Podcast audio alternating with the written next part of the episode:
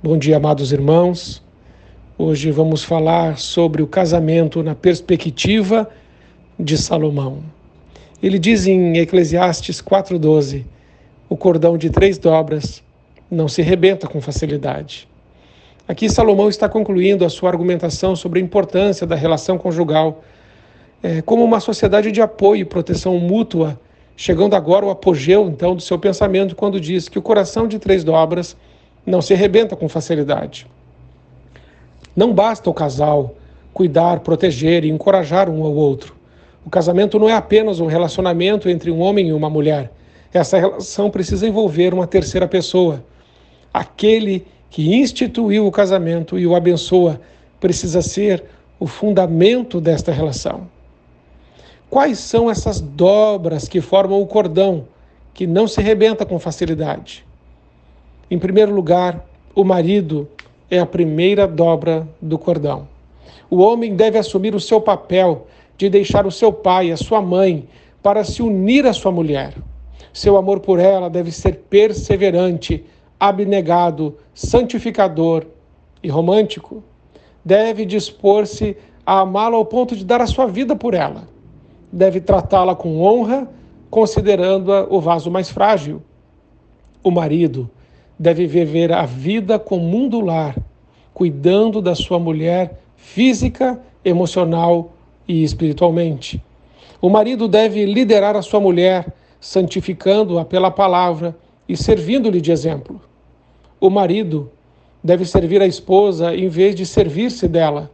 Deve protegê-la em vez de fazer dela o seu escudo.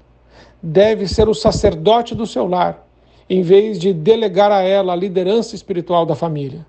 O marido deve amar a sua mulher como Cristo amou a igreja e se entregou por ela. O marido representa a primeira dobra desse cordão resistente. Em segundo lugar, a esposa é a segunda dobra do cordão.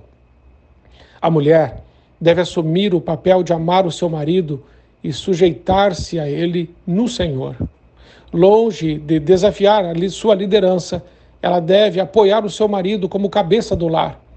Com sabedoria, deve edificar a sua casa, fazendo bem ao seu marido todos os dias da sua vida. Deve ser amiga, conselheira e intercessora, apoiando o seu marido na condução espiritual do seu lar. Como a igreja está sujeita a Cristo, assim a mulher deve sujeitar-se a seu marido. Agindo assim, ela anima o seu marido fortalece seu casamento, abençoa sua família. Está acima de qualquer dúvida de que o homem e a mulher têm o mesmo valor diante dos olhos de Deus. Foram criados com o mesmo valor e são resgatados da mesma maneira. Porém, no casamento, eles têm papéis diferentes.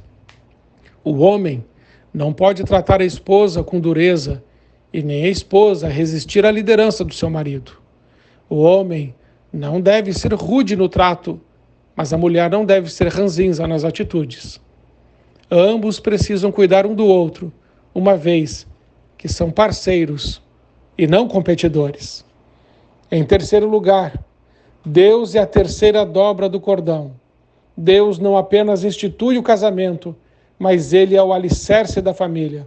Se o Senhor não edificar a casa, em vão trabalho aqueles que a edificam. Quando o marido e a mulher estribam sua relação sobre os seus sentimentos, constroem a sua casa sobre a areia. Essa relação não suporta as tempestades da vida. O casamento precisa ser como uma casa construída sobre a rocha. Essa casa pode ser açoitada pela chuva, ela pode ser surrada pelos ventos que batem nas paredes e podem até ser atacada com violência por rios que açoitam o alicerce, mas esta casa permanece em pé. Esse é o casamento edificado sobre o próprio Deus. Sem essa terceira dobra do cordão, ele se romperá com as tensões da vida. Sem a presença de Deus no casamento, marido e mulher não conseguem suportar as crises que desabam sobre a família. A maior necessidade, portanto, dos casais não é de uma casa maior, nem de mais conforto, mas da presença, da direção, da proteção de Deus. Este é o cordão de três dobras, que não se rebenta com facilidade. Que Deus te abençoe. Que Jesus possa estar sempre dentro da sua casa, cuidando da tua família. Que Deus abençoe você que é marido e esposa, pai e mãe. Que abençoe sempre tua casa e teu lar e que ela permaneça inabalável sobre a rocha, que é Jesus Cristo, o nosso Senhor. Deus te abençoe.